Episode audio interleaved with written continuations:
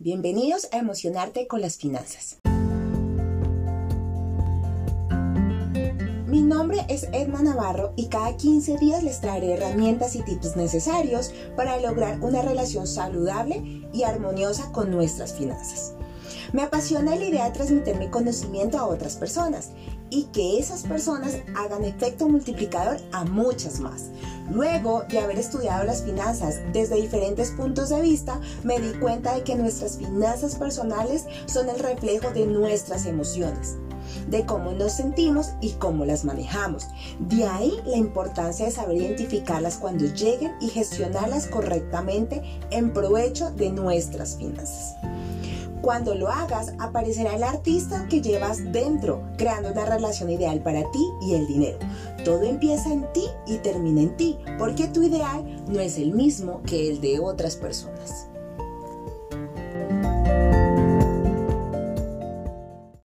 Bueno, iniciamos este podcast de Emocionarte con las Finanzas con un gran invitado.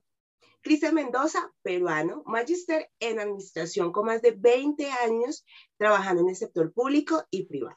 Es especialista en finanzas personales en temas como ahorros, créditos y planificación financiera, el cual difunde a través de talleres, webinars, conferencias a empresas, universidades y acompañamientos grupales o personalizados. Hoy venimos con un gran tema y es cómo hacer que el dinero te alcance y te sobre a fin de mes. Y es un tema súper, súper importante porque sí que nos genera estrés este tema.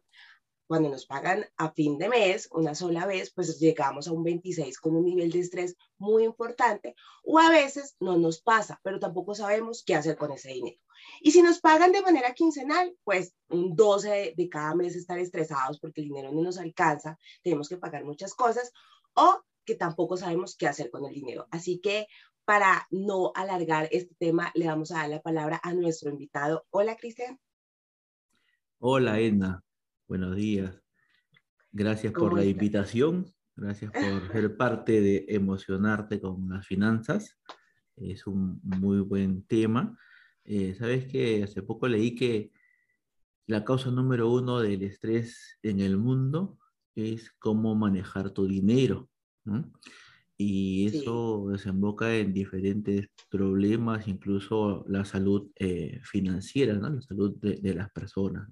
Por lo cual, eh, ya desde hace un par de años, eh, vengo contribuyendo con mi comunidad en poder apoyarlos en desarrollar su inteligencia financiera para que puedan tomar mejores decisiones y puedan alcanzar sus grandes metas. Sí, así es. El nivel de estrés eh, a nivel mundial sobre las finanzas y el dinero cada vez va aumentando y lo, y lo, y lo, no sé cómo decirlo, pero lo absurdo es que sabemos que nos genera estrés, pero más le damos la espalda, ¿no? No nos enfrentamos a tomarle eh, la decisión de, de mejorar e, este nivel, ¿no? Entonces, bueno, pues cuéntanos cuáles son las herramientas o qué nos daría a nosotros para empezar a bajar ese estrés, ¿no? Porque puede ser que, por ejemplo, yo no tengo familia, pero tú tienes unas hermosas chiquitas, pero así puede haber muchas personas, ¿no? Tanto en Perú como en Colombia, en cualquier parte de donde nos escuchen, puede ser una persona que sí esté generando estrés por este gran tema. Así es, Edna. Sí, mira, es como los gorditos como yo, que sabemos que estamos subidos de peso, pero no queremos vivir la realidad y no nos atrevemos o no tenemos el coraje de subirnos a la balanza, que la balanza pues es una forma inicial de poder saber pues qué tan alejado estoy de mi peso ideal, ¿no? Lo tenemos a la mano, pero no lo hacemos, no nos atrevemos en poder analizar nuestra realidad.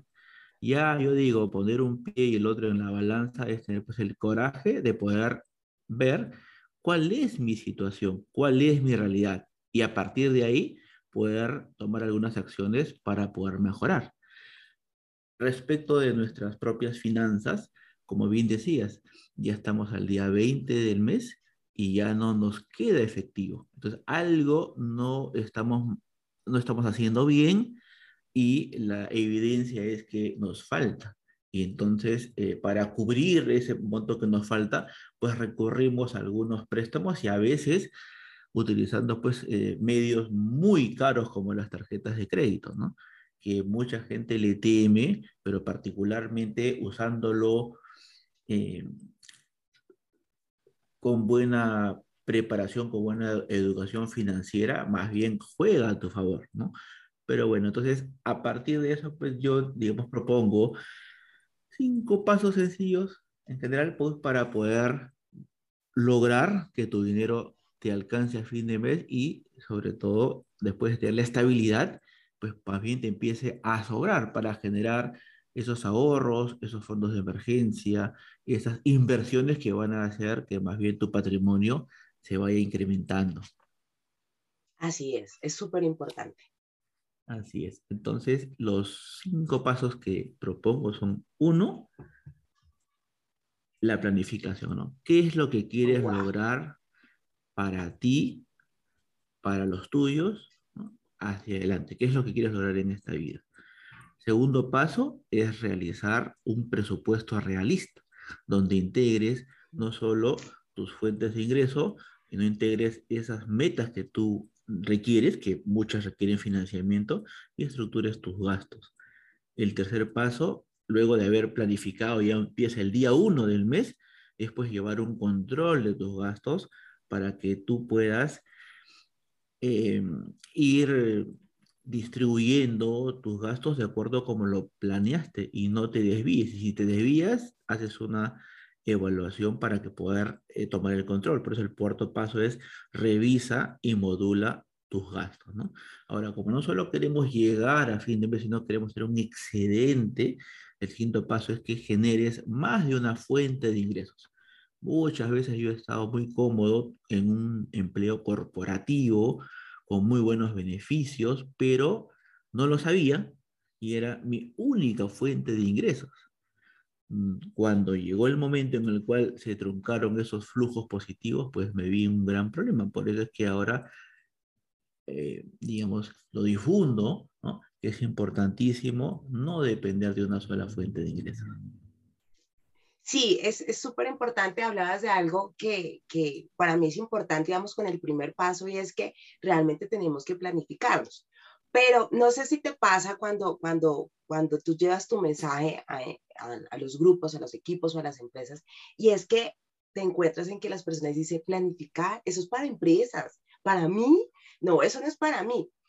¿Cómo hacer que las personas realmente empiecen a dar ese paso? O sea, ¿tú qué les darías como más que un consejo? Es decirle, oye, enfréntate a tu realidad financiera, pero empieza con el paso número uno que es sumamente importante, porque también nos acomodamos en que, no, pues es que estoy mal económicamente, pero es que así nací, así me fui, nos vamos a empezar con nuestras creencias y nuestros juicios, pero ¿cómo hacer para que la persona realmente tome conciencia de que realmente el primer paso es desde la planificación? Es algo bastante complejo. Hay muchas personas que rehuyen, particularmente, como dicen en casa, herrero, cuchillo de palo. En mi caso particular, en mi relación de pareja, pues era muy difícil con mi esposa sentarnos a, hablar de presupuesto, a hablar de planificación. Entonces utilizaba un método eh, tradicional que es ya ir con ideas preconcebidas, ¿no? De esto es lo que hay que hacer pero no, en realidad partí, de llevar una hoja en blanco, o sea, de decir, no hay nada planeado, no hay nada construido, empecemos a ver qué es lo que queremos adelante para nosotros como pareja, para ti en forma individual, qué es lo que quisieras lograr con nuestras hijitas que están pequeñitas, ¿no? Que queremos que estudien, queremos que no estudien, queremos disfrutar con ellas experiencias. Entonces, a partir de empezar a visualizar qué es lo que queremos para nosotros, es que empezamos sin querer el tema de planificar, ¿no? Entonces, lo primero que les recomendaría, pues, es ver qué es lo que quiero lograr. Bien dicen, pues, que no hay viento favorable para el que no sabe a dónde va. Entonces, lo primero es decir, ¿qué es lo que quisiera? Entonces, una vez que tengo lo que quisiera, que también es difícil, porque muchas veces dicen, no, no tengo metas, ¿no? Pero al final, cuando pones a redactarte una meta, un deseo en tres horizontes de tiempo, corto, mediano y largo plazo, la hoja te va quedando corta. Entonces tienes en realidad muchos deseos, muchas metas que tienen que eh, financiarse muchas de ellas, no solo involucran tiempo, sino también involucran pues un financiamiento. Entonces, a partir de ahí es, ok, esto es lo que queremos lograr, ahora viene el cómo lo vamos a lograr. Entonces, la primera parte está puesta, lo que quiero lograr. Y ahí ya se, nos sumergimos pues en el manejo de nuestras finanzas personales a través de la planificación, ¿no? Yo siempre digo, por ejemplo, miremos la diferencia en, en este objetivo. Quiero comprarme una laptop, una forma de definir una meta. Otra forma es, quiero comprarme una laptop de 14 pulgadas con tales características que cuesta 2.000 soles y para poder comprarlo tengo que ahorrarlo en 5 meses a razón de 400 soles mensuales. Entonces, entre estas dos metas, eh, la primera de ellas simplemente una frase, un deseo, ¿no? Un sueño, pero eso no se convierte en una meta cuantificable que uno le haga seguimiento, por lo cual yo les recomiendo que utilicen la metodología SMART, que lo utilizamos en diferentes facetas, pero redactada de esa forma ya puedo saber ese de específico, ¿no? Que la, la, la, apto de 14 pulgadas, ¿no?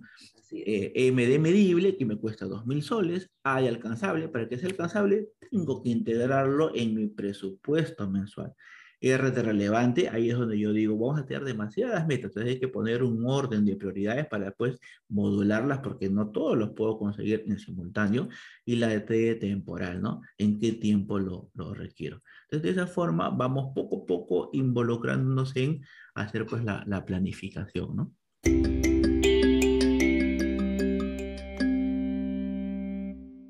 Hay algo también que, que, suena muy, muy curioso, no sé si te pasa, pero a mí sí, es cuando la gente le, cuando le dice, haz un presupuesto, ¿sí? Yo, yo siempre he pensado que cada ser humano tiene diferentes formas de pensar, diferente tipo de emociones, diferentes estilos, ¿sí? Entonces, hacer un presupuesto para todos, pues claramente no va a funcionar porque no todos funcionamos de la misma manera. Pero, pero el presupuesto cuando es una herramienta que nos ayuda cuando realmente no somos tan juiciosos o tan disciplinados con nuestra área financiera, ¿no? Entonces, eh, y suena súper curioso decir, anota todo lo que te gastas, anota todo, ¿sí? Coloca todos tus posibles ingresos que vayas a tener.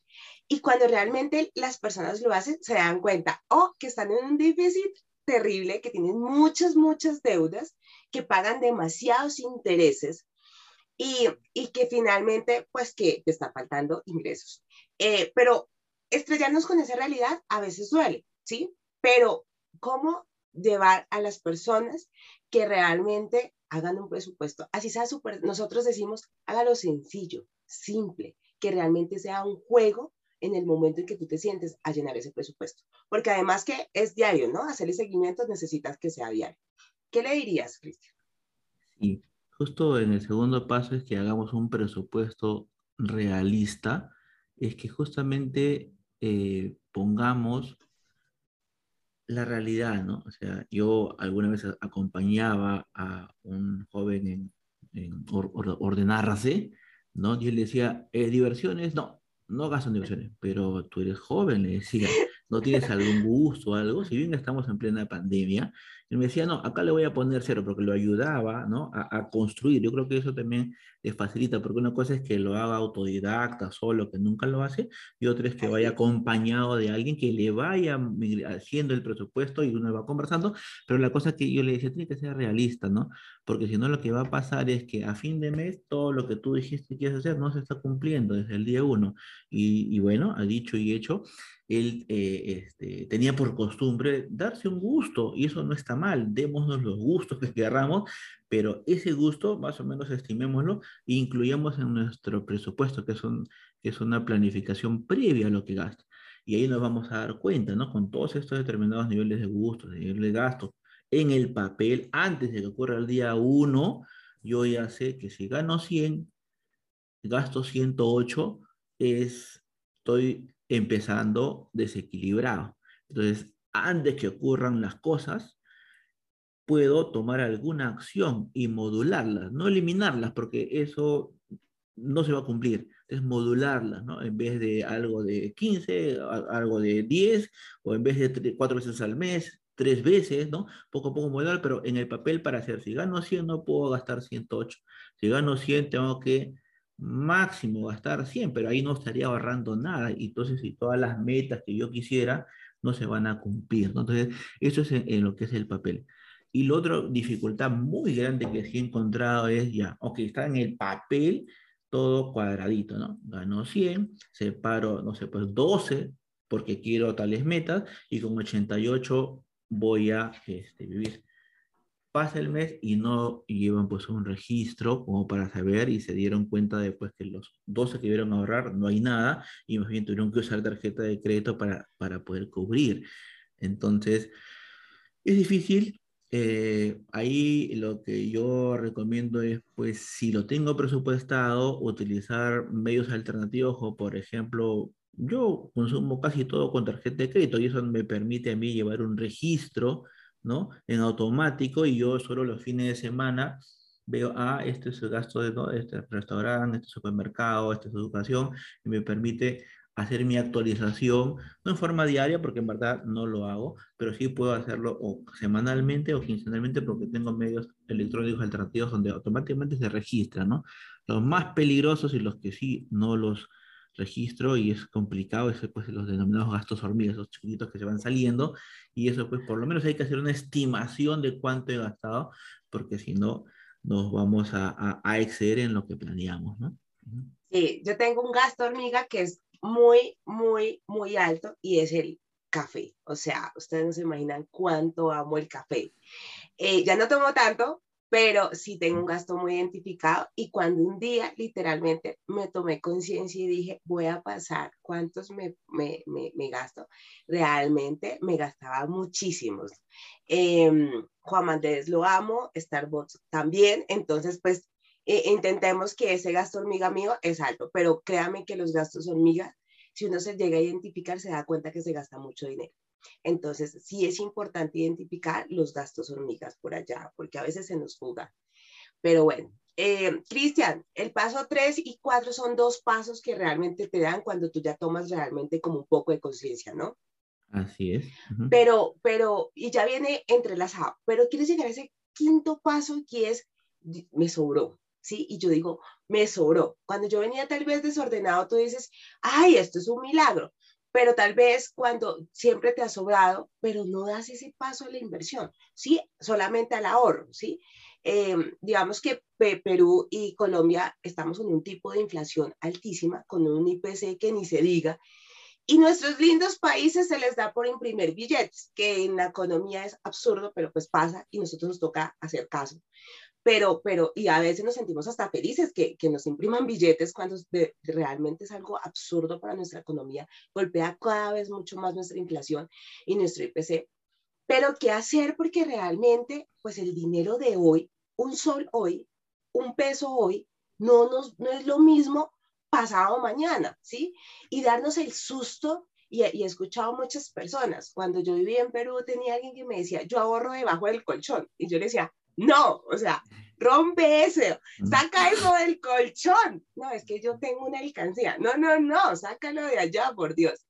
Em, ¿Tú qué le dirías desde tu experiencia a, digamos que sé que mi, mi segunda audiencia más grande es Perú, ese paso a invertir, ese paso a ahorrar, ahorrar inteligentemente y no es debajo del colchón?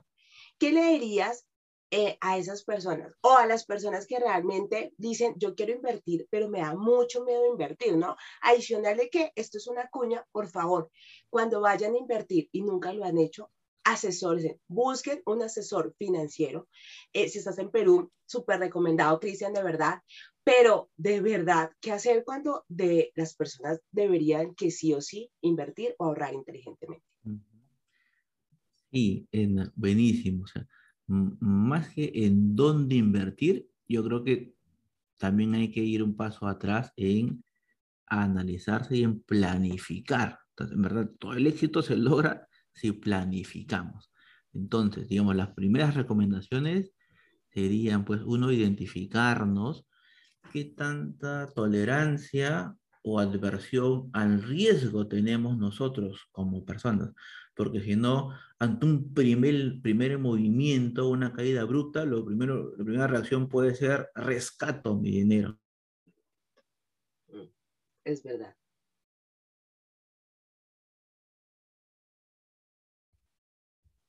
Es verdad.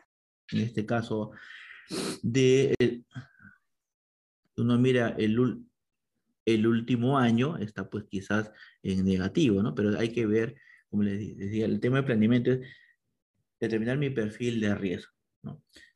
El otro tema es eh, ver eh, que tengo que proteger mi patrimonio, como bien dices, porque la tasa de inflación que en el Perú iba alrededor después del 3%, y ya con un depósito a plazo fijo de 5% estaba cubriendo mi patrimonio, hoy se estima una inflación anual de poco más del 8%. Entonces, estos instrumentos que me den menos de 8 me van a hacer que pierda poder adquisitivo, ¿no? Entonces, eh, ahí es analizar y buscar alternativas. Y, ahí el segundo tema es, la recomendación es no poner, como se dice, pues en una misma cesta todos tus huevos. Es tener, diversificar tus opciones de inversión, ¿no? Y va relacionado con tu perfil de riesgo, ¿no? Si eres muy conservador, probablemente tengas no eh, cuentas de ahorros, sino el cuenta de ahorros es el trampolín solo para separar tu ingreso mensual, pero de ahí lo llevo a un depósito a plazo, a factoring, compra de facturas, ¿no? Eh, pero estos tienen algunos, pues, están protegidos, ¿no? Por el sistema financiero, ¿no? Que en el caso del Perú es el Fondo Seguro de Depósito, que son los eh, depósitos a plazo fijo, las cuentas de ahorros, pero también hay otros instrumentos más rentables, pero que no tienen ese fondo de protección. Podría, pues, esta institución caer en morosidad y, y se demoran en pagarte, se atrasan los flujos, o simplemente no pagarte y bueno, ahí uno pues perdió todo. Entonces, eh, si uno lo diversifica, pues tiene una ganancia promedio, ¿no? Entonces, esa sería la otra recomendación, diversificar. Y lo otro es el tema del horizonte de tiempo, ¿no? Yo no puedo, si tengo este excedente empezando el mes, por decir, tengo 100, pero voy a ir gastando semanalmente 25, 25, 25, 25. Entonces digo, ah, como la última semana recién voy a utilizar los 25, estos 25 los voy a invertir a corto plazo esperando a que en tres semanas gane. Y lo que va a ocurrir pues que en tres semanas no necesariamente ocurre eso y puedo estar en la baja y cuando rescate ya no es 25, sino es 15 o 18. Entonces me afecta. Entonces el otro tema es que yo tengo que invertir algo que no esté vinculado con mis ahorros ni con mi fondo de emergencia, porque pues, eso tiene que ser algún excedente, como he escuchado algunos, que tú estés dispuesto pues a esperar un largo tiempo hasta que se recupere. Entonces, a, largo plazo siempre eh, en esos instrumentos más riesgosos tenemos una rentabilidad pues superior al 10%, pero hay que esperar a largo plazo, o sea, un horizonte mínimo de 3 o 5 años, ¿no? Sí, eso es, eso es sumamente importante. Yo de verdad siempre he pensado que es bueno invertir. Eh, bueno, mi perfil de, de, de, inversión es diferente, pero pues claramente por la experiencia me da a llegar allá. Pero es súper importante el, proceso en que uno empieza a ahorrar inteligentemente, le llamo yo, y también claramente invertir, pero siempre sabiendo qué tipo de inversor soy, ¿no? Y lo más importante es que nos van a prometer este cielo, esta vida y muchas veces eh, perdemos patrimonios porque no verificamos realmente ante los entes de control si algunas inversiones pues tiene todo el tema legal. Eso es muy, muy importante. Cuando yo les digo, nunca vas a, hacer, vas a ver un cambio o una generación de ingresos con un salto cuántico de la noche a la mañana. Es decir, que yo hoy invierto 100 dólares, 100 soles, 100 mil pesos y mañana voy a tener un millón de pesos mil soles, ¿sí? Mil dólares, pues créame que asusteles eso. Bueno, Cristian, eh, ¿tú qué le dirías a los artistas como último mensaje a aquellas personas que están pensando, no, esto suena súper lindo, nos han dado, mejor dicho, muchas herramientas, pero, pero ¿cómo empiezo? ¿Cómo, cómo me da miedo poner esa, esa hoja, esa hoja, esa hoja en blanco yo le llamo ese lienzo porque pienso que todos los seres humanos somos artistas y cada uno hace de su día y de sus áreas de vida algo nuevo en cualquier momento. Entonces, ¿qué le darías como consejo, como, como, como eh, mentor, como, como coach también financiero, a aquellas personas que no saben todavía dar ese paso a tomar control de sus finanzas personales? Y yo creo que, como dije en algún momento, escuché también en algún momento, más que la C de capacidades, más que la C de conocimientos, lo que nos falta es pues la C de, la C de coraje, de coraje a atrevernos a dar el primer paso. Entonces, eso primero parte pues de una cuestión emocional y mental, ¿no? Entonces, yo quiero algo bueno para mí, que puedo estar todavía pues eh, joven, soltero, pero también para los míos. En un futuro pues puedo eh, optar y decidir tener pues una pareja, tener hijos, igual tengo mis padres, igual tengo mis hermanos, igual tengo mis sobrinos. Entonces, la idea es dar el primer pasito. Entonces, yo creo lo que recomiendo es el primer pasito a la hora que desarrollen su lienzo cada uno como, como artista es primero soñar y soñemos en grande. Soñemos en grande en cuál es el futuro que yo quiero para mí y para los míos. Y a partir de ahí pues, ya va a ir cayendo como cascada en la estrategia del cómo, ¿no? Y ahí vienen estas herramientas y recomendaciones que o lo pueden hacer solos, lo pueden hacer en forma autodidacta, porque los conocimientos en YouTube abundan, lo que nos falta es tiempo, o lo que pueden hacer es apoyarse en algún asesor financiero que los pueda guiar y llevar, ¿no? Y puedan acelerar, La forma de lograr los objetivos que ustedes, cada uno de ustedes quiere. Sí, pues bueno, eh,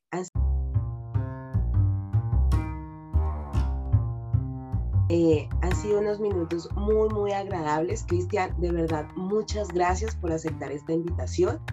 Eh, mm, es un grato espacio poder hablar contigo de finanzas personales, de poder llevar conocimiento de un área que de verdad sí que genera estrés, sí que hace que las personas vivamos tristes, que sí que nos genera muchas emociones, pero a través de grandes personas como tú, como muchísimos mentores que he tenido en mi largo camino, eh, poder ayudar a personas, llevar este mensaje a muchas personas a nivel mundial a través de un podcast pues es muy gratificante. Te quiero decir gracias, pues este podcast saldrá un viernes, pero nosotros madrugamos el día de hoy a grabarlo.